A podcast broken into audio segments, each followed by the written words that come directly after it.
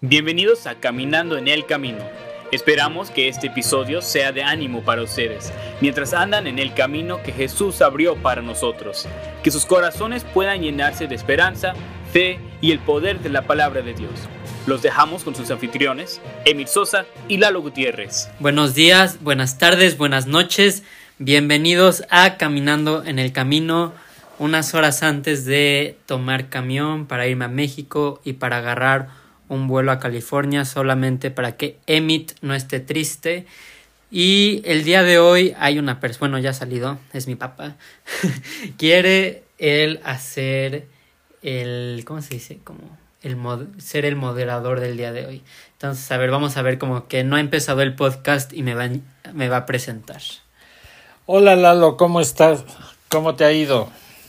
Este, parece que muy bien porque te veo muy contento. Fíjate que, bueno, primero quiero saludar a todos. Yo sé que esto llega hasta los oídos de gente en otros continentes del planeta y los saludo a todos, les mandamos desde la ciudad de Puebla en México un gran saludo a todos ustedes y les deseamos muchas bendiciones en su vida. Sí, vi que hasta nos, nos estaban escuchando de Marruecos, de Filipinas y de así de lugares raros. No, no es cierto, no son lugares raros. no, no son lugares raros. Gracias a todos los que nos escuchan por allá. Pero pues sí, todavía, como dices, papá, en diferentes continentes nos escuchan.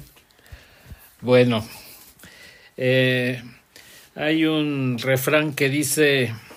Camarón que se duerme se lo lleva la No, no dice, no el del camarón, dice, no hay fecha que no se cumpla ni, no es cierto, no hay plazo que no se cumpla ni fecha que no se llegue. A lo que me estoy refiriendo es a que, pues ya he tenido la dicha de tener aquí a, a mi hijo, a Lalo, en la casa unos días, pero llega su momento en que se termina esto y él se tiene que regresar, se cumple el plazo y él tiene que continuar con sus estudios. Yo lo que quiero compartir, Lalo, hoy esta, esta tarde, es lo siguiente. Es un privilegio el haber podido servir contigo estos días al Señor. Hicimos unas escuelitas bíblicas, algo que yo nunca había hecho, creo que se los comenté la vez pasada que lo íbamos a hacer. Y pensé en el orgullo que sienten muchos padres cuando, por ejemplo, es, es uno licenciado el papá y luego el hijo es licenciado y están en el mismo buffet jurídico o uno es músico y luego llegan a tocar juntos y en fin, cuando el hijo llega a hacer lo mismo que el papá, yo creo que es un gran orgullo o aunque no lo haga, aunque no sea la misma profesión, pero ver el orgullo de tener un hijo formado. Yo tuve la dicha de poder servir al Señor junto con mi hijo fue la primera vez y ha sido algo, una bendición que yo jamás la esperé, nunca lo pensé en la vida. Incluso hasta pensé, dije, bueno, con razón, el Señor me ha permitido vivir tantas cosas peligrosas y me dejó vivir hasta ahorita porque tenía un propósito y me lo está mostrando, qué bueno. Es muchísimo más de lo que hubiera podido imaginar. Si a mí me hubieran dicho hace 30 años, oye, ¿qué va a pasar? ¿Vas a tener hijos y qué crees que pase con ellos? No, nunca me hubiera imaginado que íbamos a estar sirviendo al Señor juntos. Entonces, para mí, Lalo, eso ha sido una cosa bellísima y algo que por el resto de, de mi vida, que ya son pocos los que me quedan, eh, pues lo voy a recordar con mucho cariño y doy primeramente gracias al Señor por ello. Y Lalo, ¿tú qué vas a compartir con nosotros hoy? Sí, pues gracias por las bonitas palabras. Ya vi de dónde saqué lo chillón. no, no es cierto. Gracias, qué bonito. Y, pues sí, yo tampoco me imaginé haber servido con mi papá, pero aunque no lo crean, bueno, mi papá tampoco lo sabe, que había estado orando para que mi papá también, pues, pues siempre ha estado sirviendo en la iglesia, pero que se involucrara más y todo eso. Y pues miren, tuve la oportunidad de servir con mi papá aquí en las escuelitas bíblicas y la verdad fue, nosotros tuvimos nada más dos semanas y la segunda semana estuvo, estuvo muy bien. eh, le estaba comentando, no sé si le dije a mi papá o no sé, le, le comenté a algunas personas que cómo Dios me había puesto el mensaje para esa semana, porque la semana pasada había usado un mensaje que lo había sacado de otras escuelitas, de las escuelitas de otra iglesia, les dije, a ver, pásamelo que estuvo muy bueno para que yo lo use y ya, ¿no? Pero para esta semana yo no sabía de qué hablar. Entonces, pues, como que me puse a orar y dije, pues, Señor, no sé de qué hablar y literalmente a los minutos me llegó como un mensaje completo. Y pues fue el que di, hablé sobre Jonás y pues no les voy a dar todo el mensaje ahorita, pero hablé sobre Jonás y todo eso y también gracias a Dios pudieron haber niños salvos. Al final hablé con uno de los papás de los niños, como que estaba todo como de esas personas que te tratan de refutar todo todo el tiempo y que como que saben mucho y así te empiezan a decir pero pues yo no estoy yo no estaba ahí para pelearme, sino para pues compartirle el evangelio y pues sí, o sea, guiarlo, o sea, las cosas que me decía, pues sí, hasta refutarlas con la Biblia, pero no era para pelear. Entonces, como que casi casi él quería como una pelea, pero como que yo no le daba lugar para esa pelea y siempre como que lo regresaba al evangelio y al final les digo a las personas que les conté que yo no sé si fue salvo o no, pero al final me dijo que él creía o sea, yo no sé si era para que me fuera o lo que sea, ¿no? Que pues él quiso orar conmigo, oramos como la oración que, él, que yo uso, o sea, guiándolo para que pues haga una profesión de, de salvación, para que acepte al Señor en su corazón. Y este, pues gracias a Dios, tal vez no fue salvo, pero por lo menos él escuchó toda la palabra, escuchó todo el evangelio y si no fue salvo, pues tiene ahí la piedrita. Pero te quiero decir algo, fíjate que el domingo fue a la iglesia eh, la abuela de él y quedó la abuela muy formal de que lo iba a llevar a la iglesia. Entonces, a ver qué pasa, está, está en suspenso esto que, vaya a suceder, porque entonces ahí, ahí sí lo vamos, le vamos a hacer bola y vamos a hablar todos con él. Pues ahí está, pero pues sí, gracias a Dios, el propósito, lo importante es que escuchó el Evangelio, entonces ya no tiene excusa y también unos niños fueron salvos. Ahí una hermana de esa iglesia me dijo como, oye, este, les dijo que si hacían la oración para ser salvos, y, pero en realidad no habían escuchado el mensaje, o sea, creo que ni siquiera sabían de qué iban a hacer la oración. Entonces me, me llamó la hermana y les dije que sí, ya habían escuchado la historia, bueno, como todo el Evangelio, y me dijeron que, que no, que no habían estado en la clase. Entonces, pues ahí se juntaron como cinco personas, una familia y una niñita, y gracias a Dios todos fueron salvos. Entonces, pues fue muy bonito. Una, yo nunca había dirigido unas escuelitas bíblicas así y pues la verdad, pues me gustó mucho. El Señor siento que usa cual, todas las situaciones para irnos prepar, preparando y pues esta fue otra de esas situaciones en las que pude tener el privilegio ahí de servir. Y pues no sé si tengas algo más que decir. No, Lalo, yo sé que tú traes un mensaje muy bueno para esta tarde, mañana o noche, lo que les toque a cada quien vivir. Y pues adelante con ello y vamos a escuchar qué, qué puso el Señor en tu corazón. Pues gracias, no sé qué tan bueno esté, pues si no es para entretenerlos tampoco, pero, pero vamos a ver. el día de hoy eh, justamente fue igual que lo de, casi casi me llegó el mensaje al mismo tiempo de, de, lo, de las escuelitas, el de Jonás que les dije, eh, porque tampoco sabía de qué hablar el lunes, o sea, hoy. Y pues también oré y todo eso, y como que me llegó esta, este mensaje y fueron pasando diferentes cosas en la semana para como que confirmar este mensaje. Entonces quiero que empecemos leyendo unos pasajes de la Biblia para introducir el tema. Yo los voy a ir leyendo, son bastantitos más o menos, entonces pues voy a empezar. Dice Mateo 9.2 y sucedió que le trajeron a un paralítico tendido sobre una cama, y al ver Jesús la fe de ellos, dijo al paralítico, Ten ánimo, hijo, tus pecados te son perdonados. Mateo 9:36. Y al ver las multitudes tuvo compasión de ellas, porque estaban desamparadas y dispersas como ovejas que no tienen pastor. Mateo 14:14. Y, y saliendo Jesús vio una gran multitud, y tuvo compasión de ellos, y sanó a los que de ellos estaban enfermos. Mateo 14:16, que es la alimentación de los cinco mil, Jesús les dijo, no tienen necesidad de irse, dadles vosotros de comer. Marcos 6:34. Y salió Jesús y vio una gran multitud y tuvo compasión de ellos porque eran como ovejas que no tenían pastor, y comenzó a enseñarles muchas cosas. Lucas 7, 12 y 13. Cuando llegó cerca de la puerta de la ciudad, he aquí que llevaban a enterrar a un difunto, hijo único de su madre, la cual era viuda, y había con ella mucha gente de la ciudad. Y cuando el Señor la vio, se compadeció de ella y le dijo, no llores. Lucas 19, 41 al 42. Aquí Jesús está parado afuera de Jerusalén y dice, y cuando llegó cerca de la ciudad, al verla, lloró sobre ella, diciendo, oh, si también tú conocieses, a lo menos en este tu día, lo que es para tu paz, mas ahora está cubierto de tus ojos.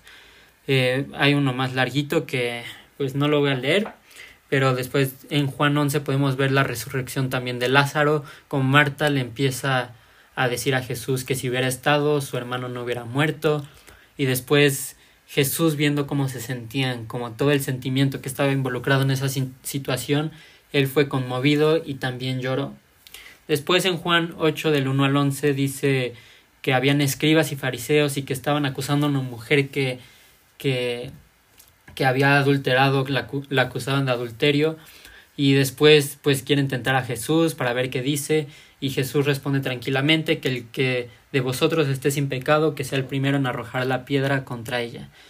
Entonces yo les quiero contar ahorita un testimonio que, que fue esta semana Hace años, cuando yo era chiquito, un, uno, bueno, hay un chiste local sobre una persona, porque yo era chiquito y había una persona, pues, normal, o sea, no tenía, pues, no, había nada de qué burlarme de esa persona, pero yo era chiquito y estaba comiendo y la persona estaba enfrente de mí y le dije, ya le vieron la cara Pancho, como diciéndoles, pues, como burlándome desde chiquito de, esa persona. Entonces, como que se volvió en un chiste local de la familia, ya ven que pasa algo y se vuelve un chiste local.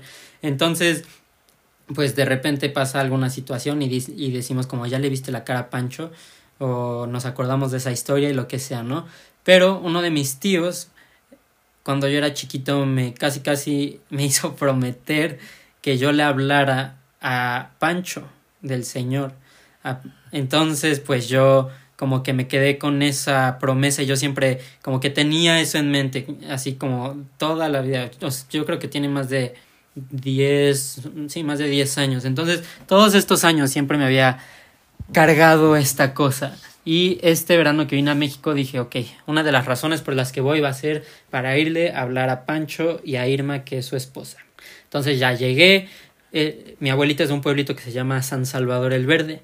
Entonces ellos viven ahí, como a 45 minutos de la ciudad. Entonces ya fuimos y yo solito los fui buscando, fui preguntando de casa, bueno, no de casa en casa, pero sí iba preguntando que si sabían cuál era su casa y ya, ¿no? Hasta que llegué a la casa de Pancho e Irma. El punto, para no hacérselas larga, es de que entré, estuve un tiempo con ellos, platicamos y se dio la oportunidad perfecta para... Ellos son muy católicos y tenían hasta una Biblia ahí y tuve la oportunidad de compartirles el Evangelio y gracias a Dios los dos fueron salvos.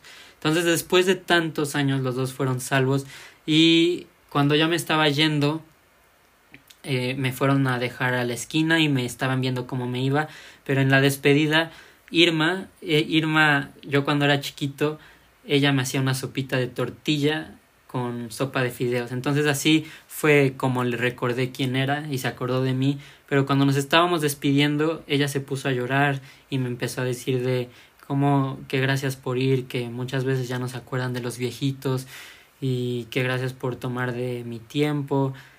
Pero lo que como que me llamó, no me, bueno, no me llamó la atención, pero como que lo que me hizo recordar es todo esto es que pues le estamos hablando a personas, no solo es por números. Yo sé que tal vez estamos haciendo la gran comisión, pero muchas veces fallamos en conectarnos a las personas o saber que estamos o, saber que estamos hablando con alguien como nosotros.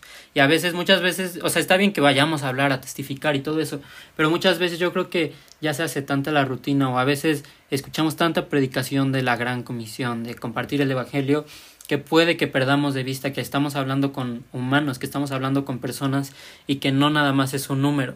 Entonces, con todos estos versículos que les leí, quiero que veamos que uno, la compasión de Jesús. Entonces, Jesús veía a las personas como humanos, no como números. Por ejemplo, en Mateo 14, 16, que era la alimentación de los cinco mil, que les dice, no tiene necesidad de irse, dadles vosotros de comer. O sea, él obviamente veía la cantidad de personas, pero se preocupaba por esas personas.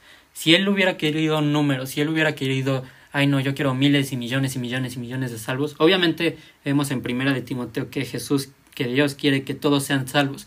Pero si él quisiera nada más números, no mandaría a tener vidas cambiadas. Todos somos diferentes para que seamos tratados como números. O sea, no, no nos hizo Dios especiales para que fuéramos tratados nada más como robots, para que nosotros nada más le habláramos a la gente como si fuera ahí algo, pues una cosa. Entonces, son vidas que pueden ser cambiadas por el Evangelio.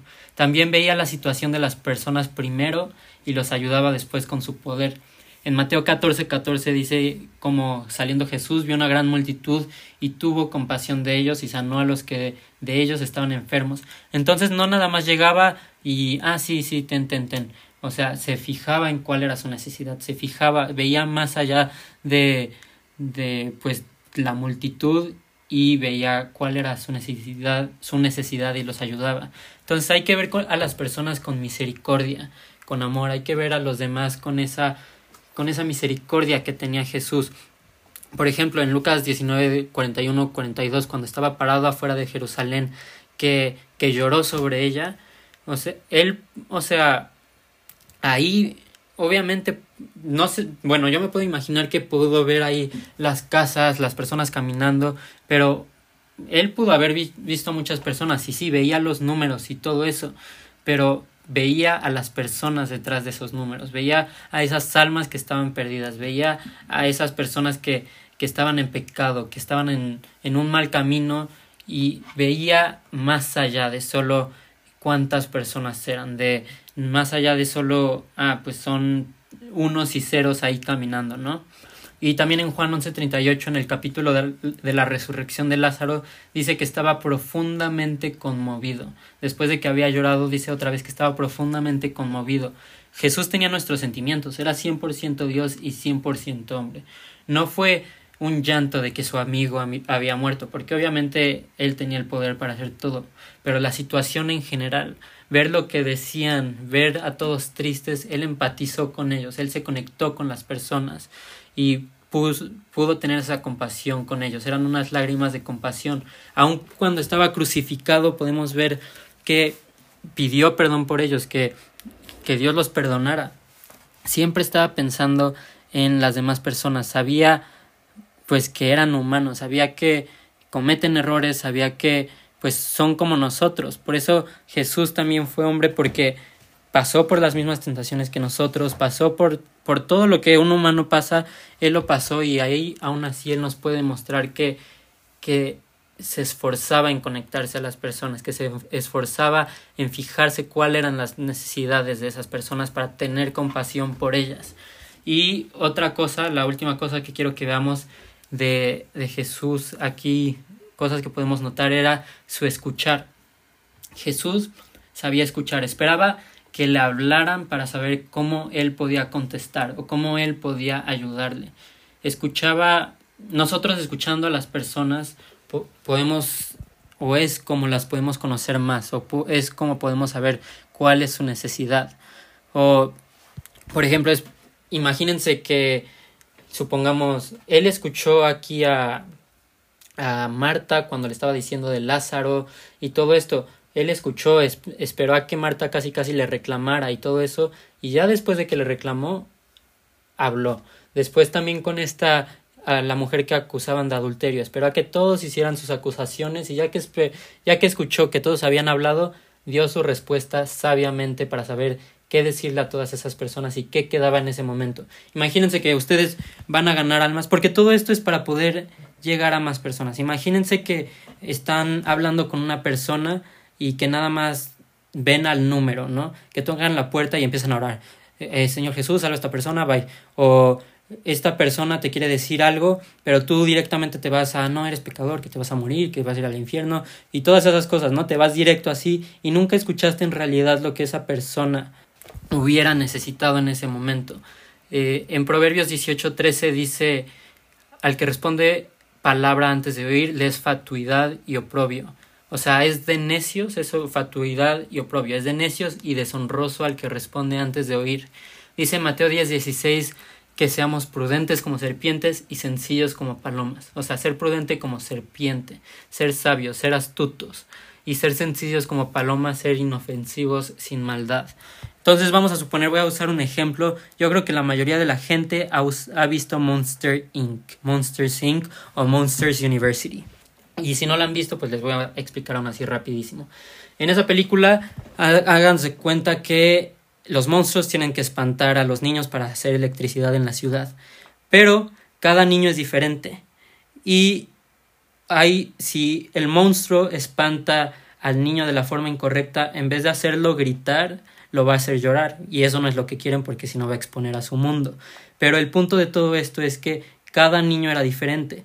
Y si no se fijaban en las especificaciones de ese niño, iban a hacer las cosas incorrectas y no iba a servir de nada que asustaran. Entonces, por ejemplo, si nosotros nos estamos hablando con las personas y no nos molestamos en escucharlas, sino nada más queremos ganar almas, o sea, y sí está bien ganar almas, pero si nada más queremos un número, en vez de conectar con la persona y tratar de, de que su vida cambie, pues Tal vez esa persona necesitaba más amor, tal vez esa persona necesitaba más exhortación que, que otra cosa. Entonces, si escuchamos a las personas, así va a ser como Dios nos va a dar la sabiduría para que nosotros podamos decirles las palabras correctas.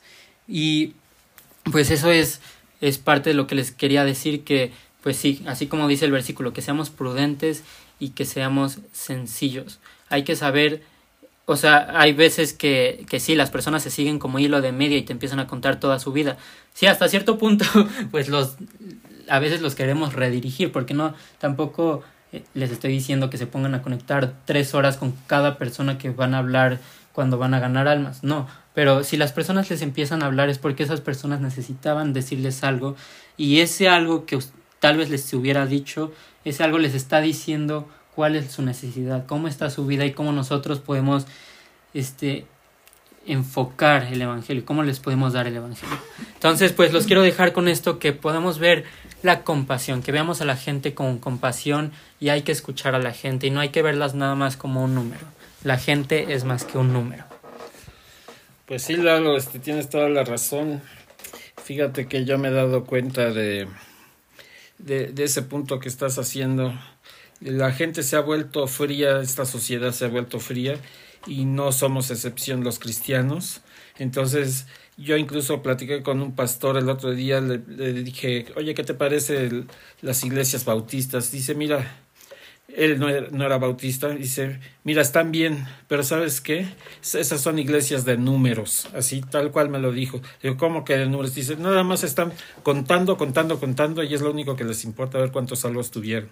Entonces, sí hay que orar también porque el Señor nos dé calor en los corazones para nosotros poder escuchar a los demás, ser compasivos como Jesús lo hizo. Y gracias Lalo por compartir esto. Yo quiero pedirles a todos ustedes que, que sigan orando por porque tengan esa compasión en sus corazones. Y creo que se te pasó hoy este, decir de Presidents, por favor.